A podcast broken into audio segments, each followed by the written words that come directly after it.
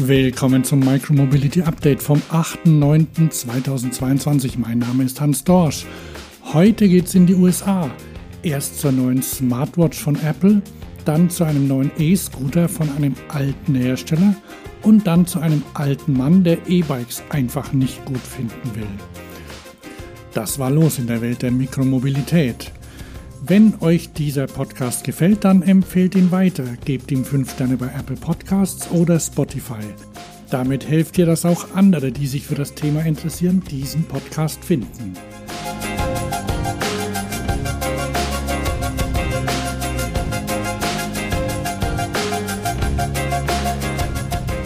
Gestern war Apple Event Tag und Apple hat neue Geräte vorgestellt. Was das mit Mikromobilität zu tun hat? Naja, ziemlich viel. Wer sich jemals mit dem Thema Disruption beschäftigt hat, kennt die Theorie des Innovators Dilemma von Clayton Christensen. Ein Lehrstück für diese Theorie ist das iPhone von Apple. Ein Hersteller, der noch nie ein Mobiltelefon hergestellt hat, geht mit einem Gerät in den Markt, das einfach alles anders macht als die bisherigen Geräte und überrumpelt die Branche derart, dass die bisherigen Marktführer völlig aus dem Spiel gedrängt $500 fully subsidized with a plan. I said, that is the most expensive phone in the world. And it doesn't appeal to business customers because it doesn't have a keyboard, which makes it not a very good email machine. Das war Steve Barmer, der damalige Microsoft-Chef.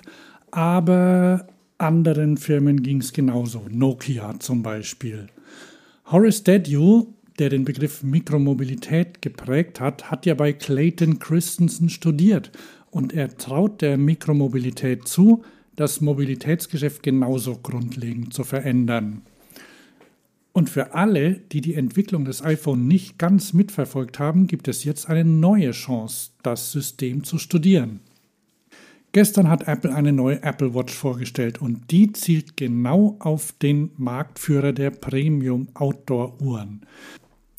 Bei The Verge fragt Thomas Ricker schon in der Überschrift, wird Garmin mit der Apple Watch Ultra das nächste Nokia? Ricker schreibt, Zitat, als ich gestern die Vorstellung der Apple Watch Ultra sah, hatte ich ein komisches Gefühl. Diese Show hatte ich schon mal gesehen. Erst als die Fans der Garmin-Uhren auf Reddit und Twitter anfingen, sich über Apple lustig zu machen, ist mir klar geworden. Das ist genau wie bei Nokia. Und tatsächlich, die Ähnlichkeit der Ereignisse ist verblüffend. Ricker weiter. Als Apple 2007 das iPhone auf den Markt brachte, wurde es von Nokia und seinen Fans, die immer noch an ihrem überladenen Symbian-Betriebssystem winzigen Tastaturen und Touchscreens aus Plastik festhielten, mit Hohn überschüttet. Nokia-Geräte wie das N95 waren dem iPhone zwar in den technischen Details überlegen, aber nicht in der Benutzerfreundlichkeit. Apples Ansatz, Jahr für Jahr neue Funktionen hinzuzufügen, erlaubte es dem Unternehmen schließlich zu den Flaggschiffgeräten von Nokia, BlackBerry, Motorola und Palm aufzuschließen, während alle anderen Unternehmen Marktanteile und Umsätze einbüßten. Zitat Ende. Tatsächlich hat Apple ja schon die meistverkaufte Smartwatch unter 500 Dollar. Bei den richtigen Sport- und Outdoor-Uhren ist aber Garmin vorne. Zum Beispiel mit den Phoenix-Modellen, die alle mehr kosten. Mit der Apple Watch Ultra, die in den USA 800 Dollar kostet und in Europa 1000 Euro, geht Apple genauso vor wie damals beim iPhone. Ricker weiter. Das kann ich aber schon sagen. Die größte Schwachstelle von Garmin ist die Benutzerfreundlichkeit. Die High-End-Uhren von Garmin verfügen über eine Unmenge von Funktionen und Möglichkeiten, die von einer komplizierten Software überlagert werden, die sich manchmal anfühlt, als würde man einen wissenschaftlichen Taschenrechner bedienen. Apple ist ein Meister der Benutzeroberfläche, Garmin nicht. Genau wie Nokia, die vergeblich versuchten, Symbian an das iPhone und Android anzugleichen. Und mit der Zeit werden die Apple Watches zu den technischen Daten und Funktionen der Garmin-Flaggschiffe aufschließen. Ricker ist gespannt, wie Garmin darauf antwortet. Derweil meldet sich Horace Dedio bei Twitter zu Wort. Dort schreibt Dim M. Genin, Sie stoßen direkt in das Gebiet von Garmin vor. Es wird nicht leicht sein, viele zum Umstieg zu bewegen. Die 7er Serie von Garmin ist hervorragend, hat eine 20-Tage-Batterie und eine wunderbare App, die mit Fahrradcomputern, Hüftgurten, Gewichten und so weiter synchronisiert werden kann. Eine schöne Uhr, aber für ernsthafte Sportler ist Garmin besser. Und Horace Dedio antwortet, erstaunlich wie vorhersehbar die Disruption ist. Die Führungskräfte von Garmin sollten das Innovators Dilemma lesen. Man weiß ja, was dann passiert. Wo wir schon bei Neuvorstellungen sind, es gibt noch eine, diesmal mit Rädern von Razer. Die waren vor 20 Jahren in den USA das, was Micro oder K2 in Europa waren. Marktführer bei kleinen, oft klappbaren Tretrollern für Erwachsene. Und jetzt haben sie einen neuen elektrischen Roller vorgestellt, den EcoSmart Cargo. Andrew Hawkins schreibt dazu ebenfalls bei The Verge, Zitat, Razer, das Unternehmen, das vor mehr als zwei Jahrzehnten den Rollertrend ausgelöst hat, erweitert sein Angebot an Fahrzeugen für Erwachsene um den EcoSmart Cargo, einen ziemlich cool aussehenden Elektroroller, der viele Anleihen an der Welt der E-Bikes nimmt. Zitat Ende. Ich würde sagen, der Scooter sieht ziemlich rustikal aus. Mit Rahmen, Lenker und Sattel bzw. Sitzbank hat er praktisch nur das Nötigste, was man zur Fortbewegung braucht. Ich zitiere weiter. Der Roller kommt mit einer Reihe von stylischen Designmerkmalen, wie einem olivgrünen Rahmen und einem geräumigen Trittbrett aus Bambus. Der Roller ist mit einem drehmomentstarken 1000 Watt Motor und einem Kettenantrieb ausgestattet. Er erreicht eine Geschwindigkeit von bis zu 32 Stundenkilometern und hat eine Reichweite von bis zu 26,7 Kilometern. Zitat Ende. Das Gerät steht irgendwo zwischen Scooter, E-Bike und Mopedroller, was eine Kaufentscheidung nicht einfach macht. Ricker meint, es bleibt abzuwarten, ob die Kunden das Fahrzeug als einen robusteren Roller, ein E-Bike mit ein paar fehlenden Teilen oder ein abgespecktes Moped verstehen werden. Für mich sieht es aus wie eine Mischung aus einem Red Runner E-Bike und den Zoomer-Rollern mit dicken Reifen. Im Großen und Ganzen handelt es sich um ein etabliertes Unternehmen, das sich an einen neuen Formfaktor wagt. Und das ist cool. Mehr davon bitte. Zitat Ende. Ach ja, der EcoSmart Cargo kostet 1100 Dollar. Das könnte für manche die Entscheidung einfacher machen. Wir bleiben in den USA und schließen fast nahtlos an den vorherigen Artikel an, diesmal mit E-Bikes. Die sind in den USA noch nicht so weit verbreitet wie in Europa. Und das wird auch so bleiben, meint der Autor bei The Atlantic. Der hat ein großes Problem mit E-Bikes, aber hauptsächlich mit seinem Ego. John Woodruff, über dessen Newsletter ich drauf gekommen bin, schreibt ganz passend dazu: LOL, was für ein Boomer. Selbst Unternehmen wie Shell sind davon überzeugt, dass E-Bikes die Zukunft sind. Der Autor wagt während der Pandemie einen Selbstversuch und fährt statt Auto oder öffentlichen mit dem E-Bike. In der Einleitung schreibt er, ich möchte weniger Auto fahren, mehr Sport treiben, mich mit der Natur verbinden und mich weniger hassen, indem ich weniger Auto fahre, mehr Sport treibe und mich mit der Natur verbinde. Eine Möglichkeit, all diese Ziele zu erreichen, ist die Anschaffung eines E-Bikes. Das ist ein Fahrrad mit Motor, falls ihr das noch nicht wusstet. Damit kann ich pendeln, Besorgungen machen, meinen Körper in Schwung bringen und die Umweltbelastung reduzieren. Ein Radfahrer war ich noch nie, aber vielleicht kann ich ein E-Biker werden. Aber scheinbar passt das Ding nicht zu seiner Weltvorstellung. Er schreibt weiter, ich habe versucht, mit einem zu leben, und ich habe schlechte Nachrichten für euch.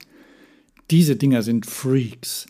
E-Bikes als einfache, offensichtliche und unvermeidliche Weiterentwicklung von Verkehrsmitteln oder sogar von Fahrrädern darzustellen, erklärt diese seltsamen Apparate nicht vollständig.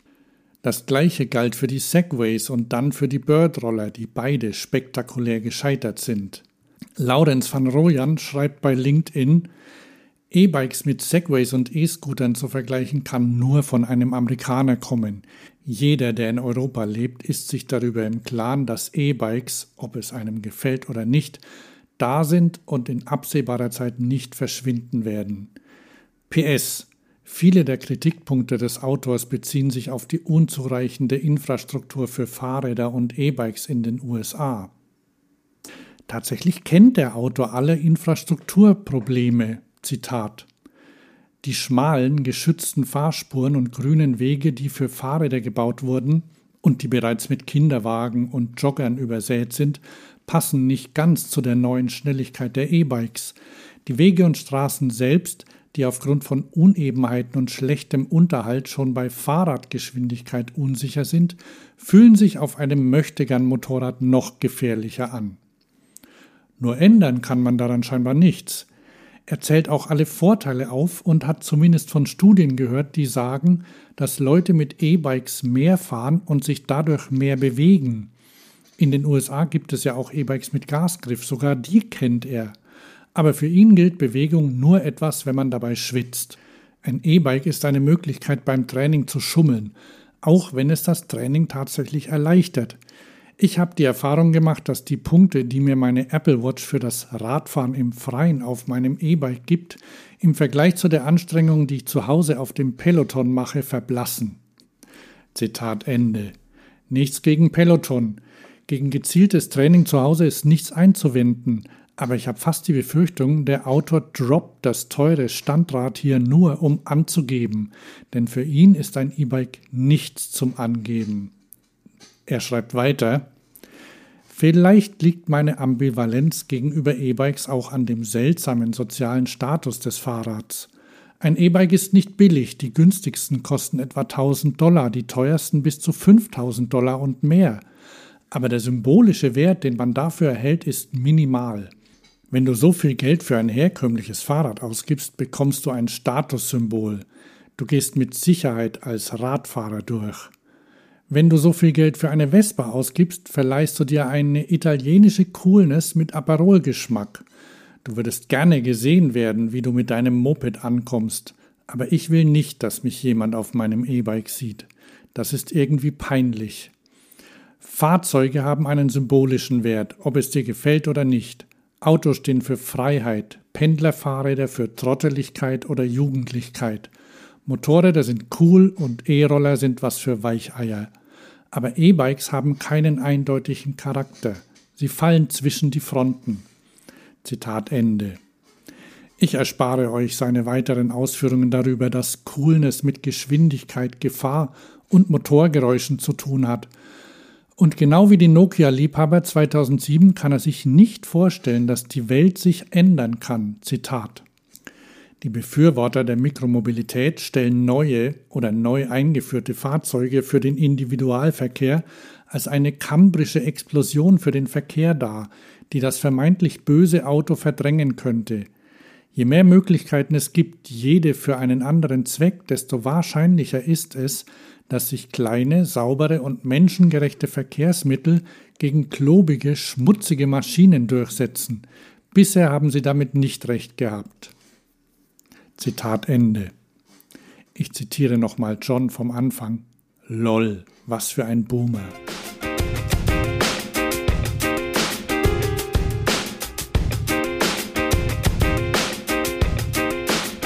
Das war's auch wieder für heute. Ich bin Hans Dorsch und wir hören uns in der nächsten Folge. Nochmal zur Erinnerung, liked und subscribed. Wenn euch dieser Podcast gefällt, gebt ihm 5 Sterne bei Apple Podcasts und Spotify.